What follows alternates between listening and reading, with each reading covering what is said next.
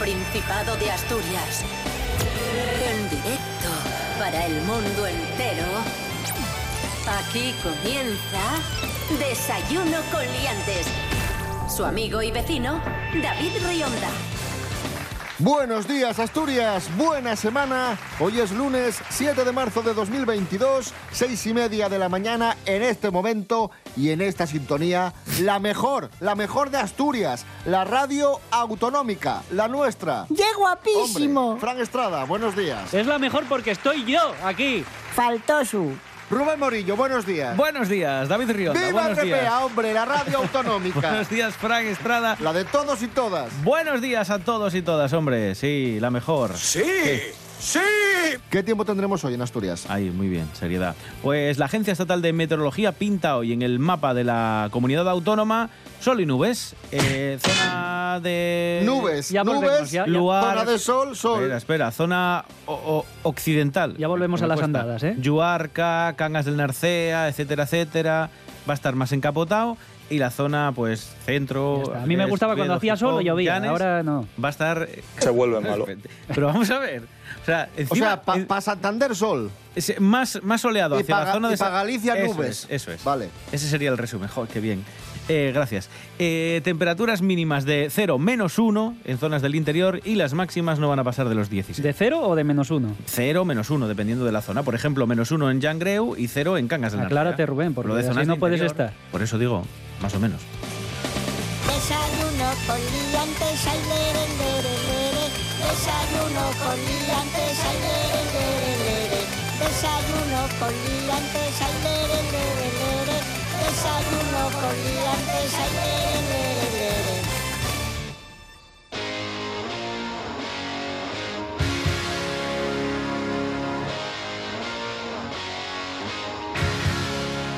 Comenzamos, amigos, amigas, hablamos del sector empresarial asturiano y vamos a nombrar, vamos a citar a la compañía tecnológica Icertis, compañía asturiana que es noticia porque se ha colado entre las mil compañías que más han crecido en Europa. Lo hace por segundo año consecutivo y lo hace gracias a un ranking que ha elaborado Financial Times, que cada año cataloga a las empresas con los mejores resultados de negocio. Y ya está. Y esa es la noticia. Bueno, está bien, ¿no? Eh, somos punteros en esto de, ¿De de la las tecnología? tecnologías. Sí. A ver, eh, estoy viendo aquí la lista de las empresas más grandes que tenemos en Asturias. ArcelorMittal, vale, sí, es la más grande, tenemos mucha industria, pero también tiene mucha parte de informática dentro de la empresa. Luego tenemos EDP, tenemos Acofas, la, la, bueno, la cooperativa farmacéutica asturiana, pero el resto casi todas son electrónicas o, o informáticas. TSK Electrónica y Electricidad, además de Central Lechera, Asturiana de Zinc, Alimerca... Y luego tenemos pues estas así de Vamos, somos- EDP me mandan una factura cada dos meses que no me gusta. Voy a hablar con ellos. Será muy tecnológico, pero me duele. ¿Pero pagas luz tú en casa? No debería porque soy una estrella Con que luce con luz propia, pero sí, sí. Con lo pago. tecnológico que eres, yo te, te imaginaba. Sí, placas solares Con esas placas cosas. solares en las Mm. ventanas, que yo esto lo he visto ya en pisos, ¿eh? Sí, gente que no, tiene placas no- solares no me llega la sí, no sí. me llega Sí, pero solo, la economía. co- pero como dice Pablo Casado, solo valen durante el día. Claro. Porque por la noche ya eso se fastidió. Eh, eso se fue, Eso fue. nada, eso ya no vale para nada. No se puede almacenar, ¿no? Antes de ayer, a las 8 de la tarde fue el pico de consumo eléctrico. Y a las 8 de la tarde, no sé si estabais por aquí, pero no había posibilidad de que la solar emitiera, básicamente porque era de noche. Por tanto, es una cuestión de lógica. Bueno, pues un aplauso para Icertis, ¡Bravo! compañía asturiana que se ha colado entre las mil compañías que más crecen en Europa en un ranking, como decíamos antes, del Financial Times.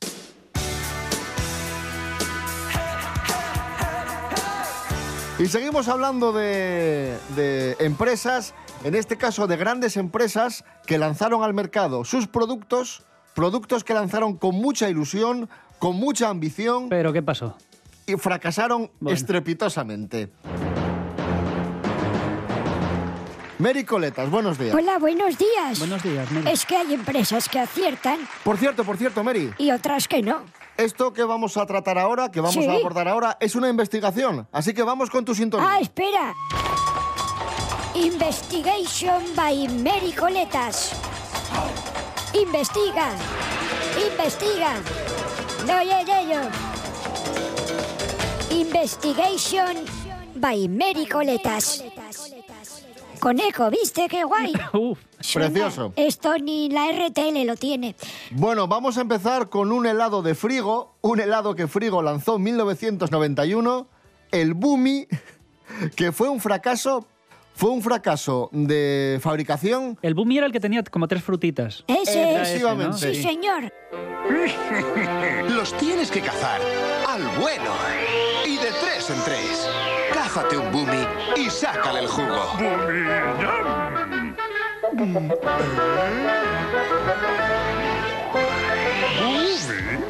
Pues fue un éxito de público, pero un fracaso logístico. Explícanos, Mary. Gustaba muchísimo, les, les encantaba a la gente y eran, era como una brocheta de frutas, como decía Frank, era una fresa, un limón y una naranja.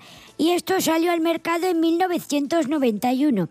Pero dice el encargado del desarrollo de proyectos de la empresa por aquel entonces, que se llama Juan Vinayonga, que fracasó, entre otras posibles razones, por una cuestión técnica, y es que construir una reproducción exacta y en miniatura de tres frutas que tenían que estar congeladas y todo esto, tenía y requería unas máquinas muy lentas para que se pudiera hacer de forma masiva la producción de este helado. Primer fracaso, el Bumi de Frigo, año 1991. Vamos ahora con, con Grefusa, que en su día tuvo la feliz idea de lanzar unas pipas con sabor Coca-Cola. Ojo. Las pipas cola de Grefusa, que fueron un fracaso estrepitoso. No me Sí. extraña. Dice el delegado de la compañía en una entrevista que esto es habitual porque cada año preparan 200 productos, 200 ideas, de las que al final solo salen al mercado una docena como mucho. Y a estos fracasos, dentro de la empresa, en plan de chiste, le llaman grefusadas. Dice, esto es otra grefusada nuestra.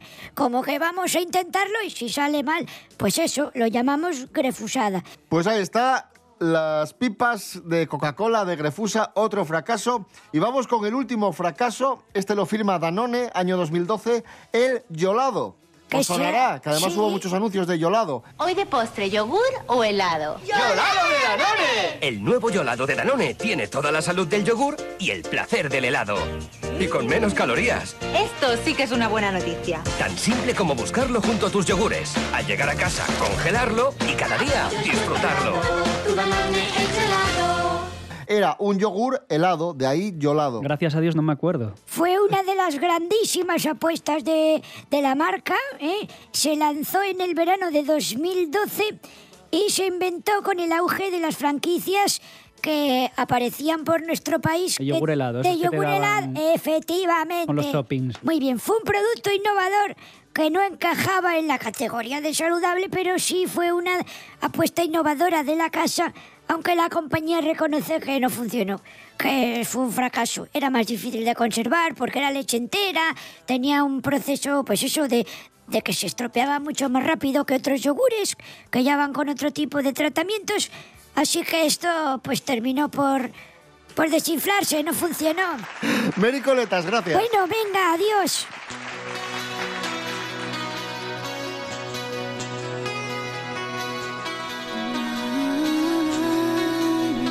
Seguimos hablando de, de frutas, porque ya sabéis que ahora a Fran Estrada le ha dado por hacer monográficos sobre el mundo de la fruta.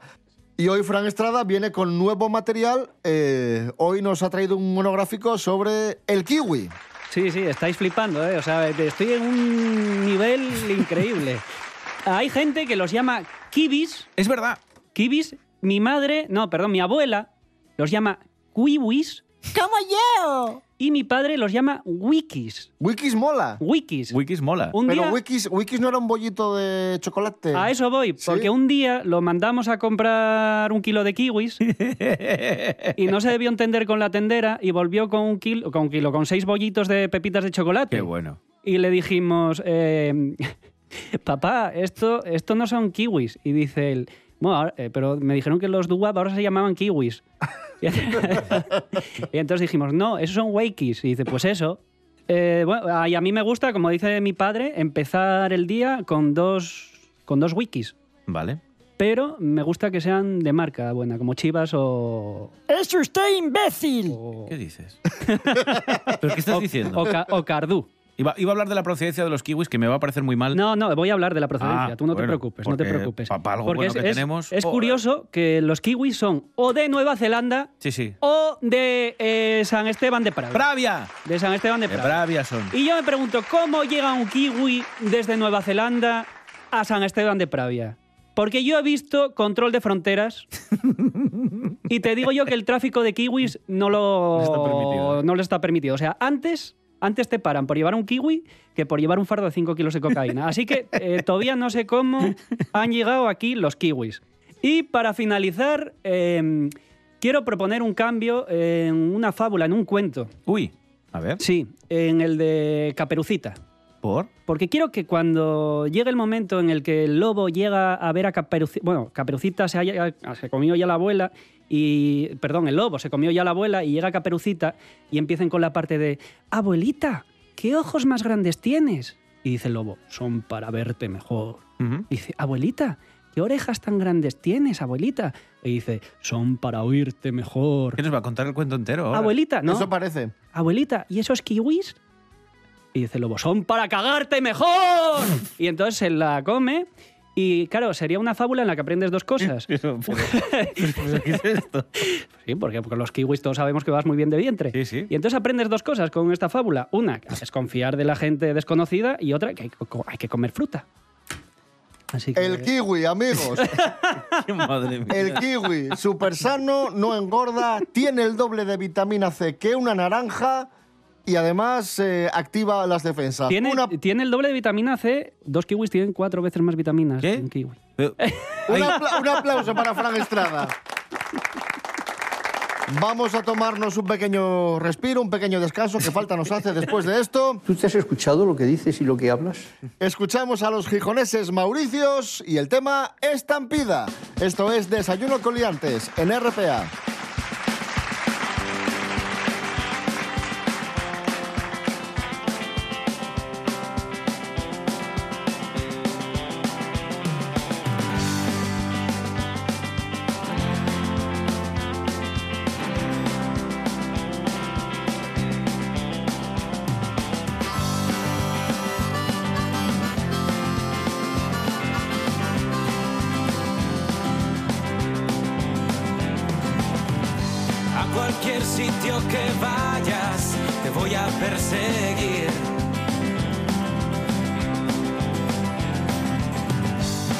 Sé que si estás lejos, me voy de aquí.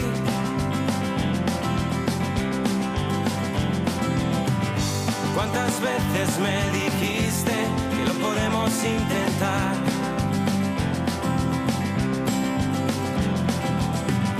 En algún lugar del norte nos podremos encontrar.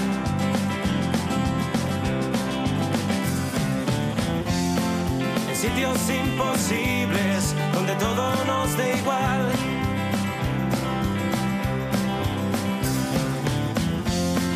En sitios donde nadie nos diga lo que hay. Y ay, ay, ay en sitios que algún día podamos recordar.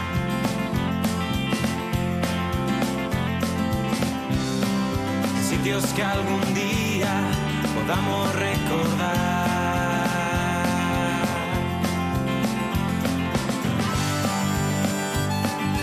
Desayuno con liantes. Síguenos en Instagram, arroba desayuno con liantes. Asturias suma cuatro restaurantes con un sol en la guía Repsol. Informa Meg. Rubén Morillo. Vamos allá. Son los restaurantes El Molín de Mingo en Cangas de Onís, también el, el, a ver si lo digo bien. ¿Cuál, cuál? El Eneor, es que es difícil. El Leonore. El Leonore en Castrillón, madre, me cuesta. El Monte y Roble en La Pola, que son los que se incorporan al listado de establecimientos que tienen al menos un sol. Pero hay que destacar los que mantienen tres soles, que son los que más categoría tienen, que son dos, y son Casa Gerardo en Prendes y Casa Marcial en Arri- en Arriondas. Y luego tenemos un montón de ellos que tienen dos también, que son el Auga, Casa Fermín, el Corral del Indiano, el Retiro, la Huertona, el Real Balneario y Regueiro. Y luego otro puñado de ellos que tienen solo un sol. Bueno, digo sol, solo un sol como si fuera poca cosa, pero ya el reconocimiento de un sol de Repsol, ojito. Ya poca- que mal no se come, vamos. No, no, no, que va, que va. Y estos 13 establecimientos que tienen un sol son Vamos allá. Arvidel en Ribadesella, Casa Uso en Oviedo, Casa Belarmino en Gozón, Casa Consuelo en Otur, Casa Pilar en Llanes, Casa Tatagullo en Avilés, Del Arco en Oviedo, Asador de Abel en Argüelles, Ferpel Gastronómico en Coaña, Hueyumar en Ribadesella, Gúnea en Castrillón, La Pondala en Gijón y Mestura en Oviedo.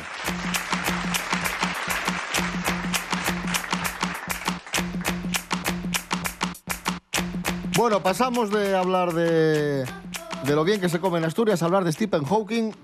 Como sabéis, nos dejó hace unos años y con su marcha nos dejó un gran misterio que vamos a intentar desvelar con Nuria Mejías. Buenos días, Nuria.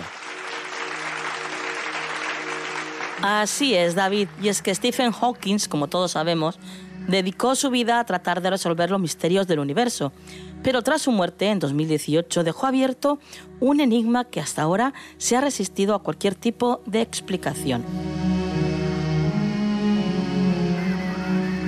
Nos trasladamos a 1980. En este año, mientras intentaban formular una teoría del todo cosmológica, un conjunto de ecuaciones capaz de combinar la relatividad y la mecánica cuántica, Hawking y sus colegas usaron la pizarra quizás como una especie de distracción y la llenaron con una mezcla de ecuaciones a medio escribir, desconcertantes juegos de palabras, dibujos y garabatos sin un significado aparente, entre otras cosas. Esta pizarra actualmente está en un museo y este mismo museo afirma que estará encantado de recibir a físicos y amigos de Hawking con la esperanza de que alguno de ellos pueda descifrar, aunque sea en parte, los misteriosos garabatos.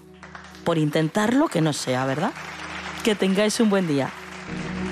Gracias, Nuria Mejías. Y ahora vamos a recibir con un fortísimo aplauso a nuestro experto en cine, al hombre que rescata películas olvidadas. Su nombre, Miguel Ángel Muñiz, también conocido como Jimmy Pepín. Un aplauso. ¡Bravo, Jimmy! Nos encontramos sin duda ante un personaje inquietante.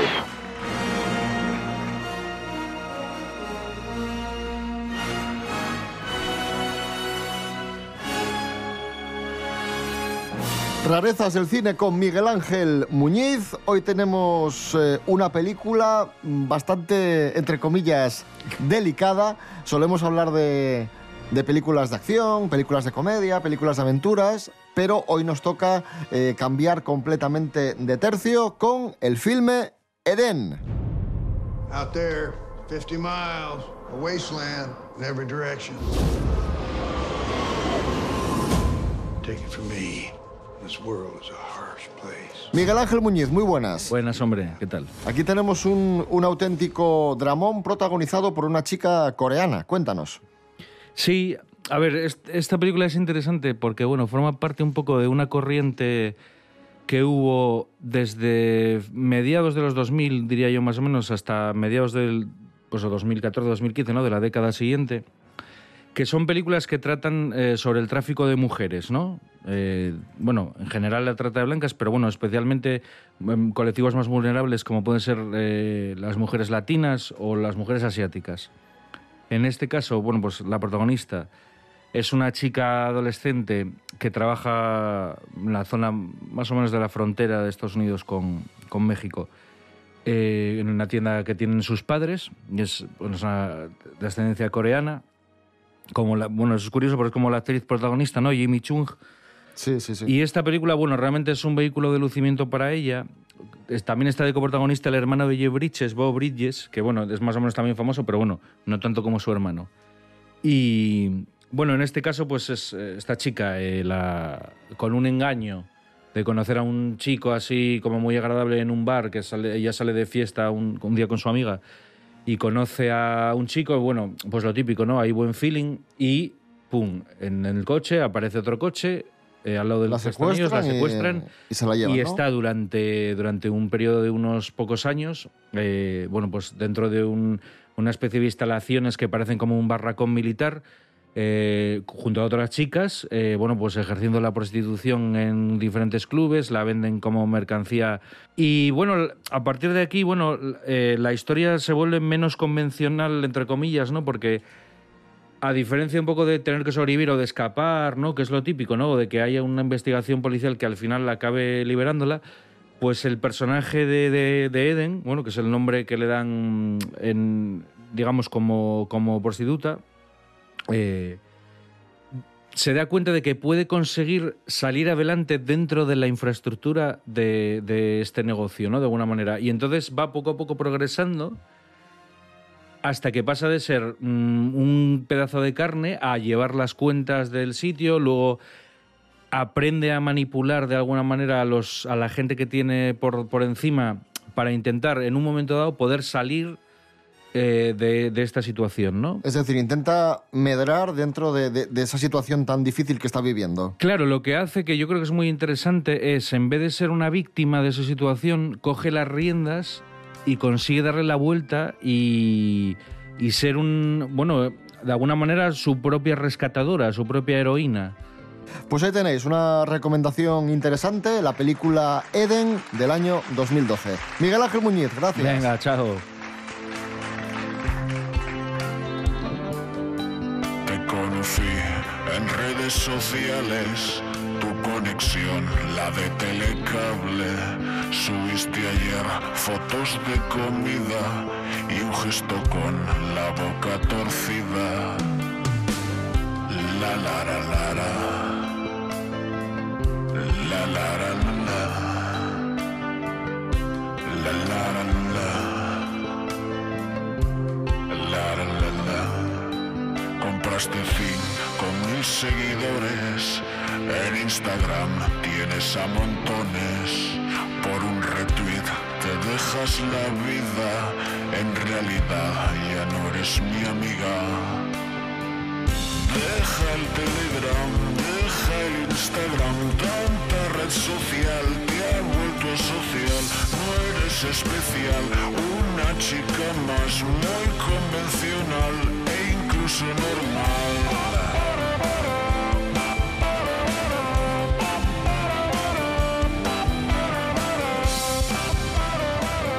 Ahí estaba sonando uno de los grandes grupos pop rock que tenemos en Asturias, La Daniva, y la canción Deja el Instagram. Esto es Desayuno Coliantes en RPA, la radio del Principado de Asturias. Hoy es lunes 7 de marzo de 2022. ¡Qué guapísimo!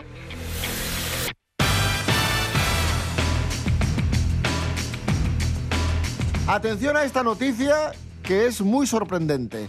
A ver, os explico para que no os liéis. Dos hermanas gemelas. Resulta que conocen a dos hermanos gemelos. Vale.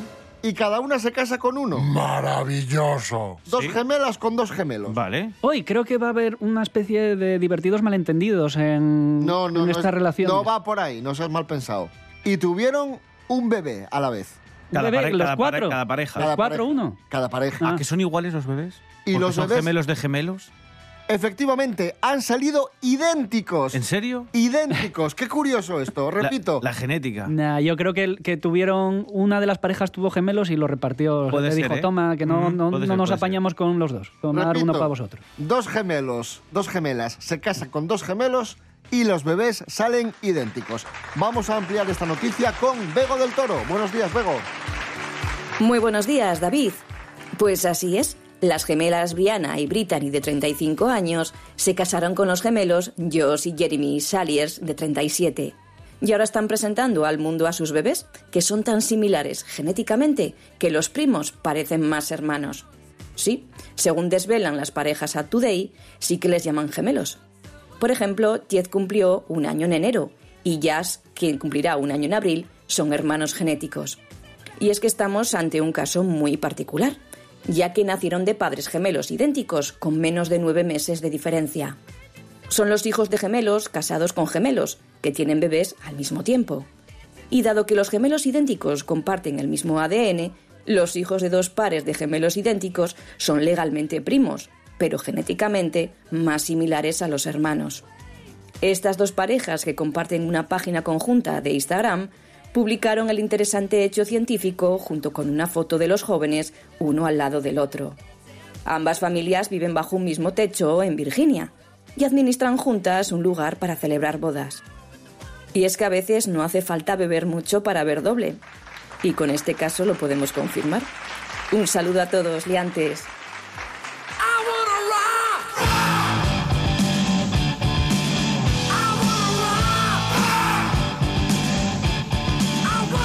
Continuamos en Desayuno Coleantes en la radio autonómica de Asturias. Hablamos de la guerra entre Rusia y Ucrania que ha provocado un auténtico aluvión de noticias falsas, de fake news, sobre todo con vídeos y fotografías, porque estamos viendo vídeos de videojuegos, vídeos de películas, vídeos de un montón de cosas Rubén Morillo, que no Sí. tiene nada que ver con la guerra. Sobre todo son eso, eh, en los telediarios incluso, eh, telediarios informativos. Hemos visto imágenes de videojuegos como si fuesen pues ataques reales, explosiones, que en realidad suelen ser accidentes que se produjeron años atrás, sobre todo explosiones y edificios de ruidos que han sido grabados pues en 2015 en la explosión de una fábrica de gas, en, en una nave que tuvo un incendio y quedó derruida, graban esas imágenes, se quedan en las redes y la gente las rescata haciéndolas pasar a día de hoy por eh, una calle de Ucrania, por un momento después de un enfrentamiento entre tropas rusas y tropas ucranianas, en fin, que mucho ojito con lo que nos creemos estos días y con lo que vemos en redes sociales sobre todo.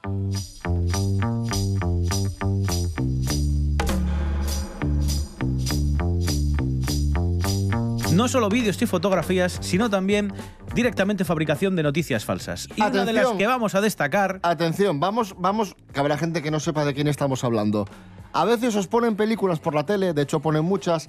Este señor alto, engominado para atrás, que tiene coleta, que hace artes marciales, que parece así medio asiático. Steven Seagal. Sí. Hizo su padre y no debemos hablar de eso. Ella no es más que una criatura de Dios. Mire lo que ha traído el gato. ¿Cómo está? Bien.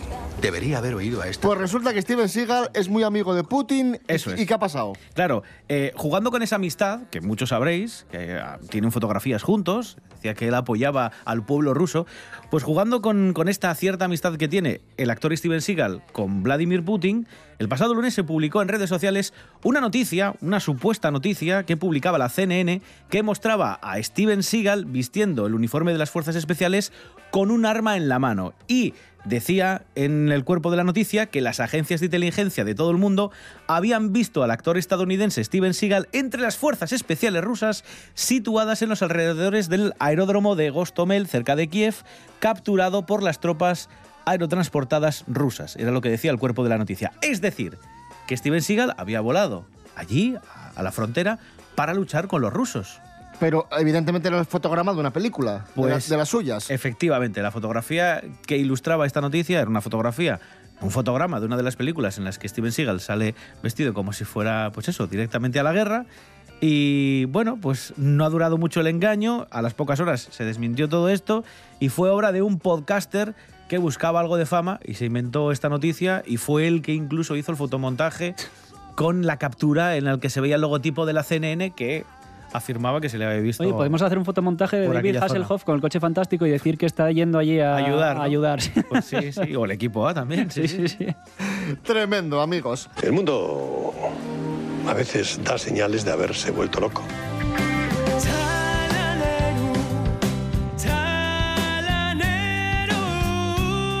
Nos vamos, regresamos mañana a las seis y media de la mañana. Escuchamos a Sara Cangas y El Chalaneru. Mañana más y mejor. Rubén Morillo. David Rionda. Hasta mañana. Hasta mañana. Fran Estrada. ¿Qué tal? ¿Qué pasa? No, no, Buenos días. Bienvenido, ¿eh? Hola, ¿qué tal? Que nos, que nos vamos ya. Ah, vale, vale, vale, venga. Chao. Que no te enteras, Contreras.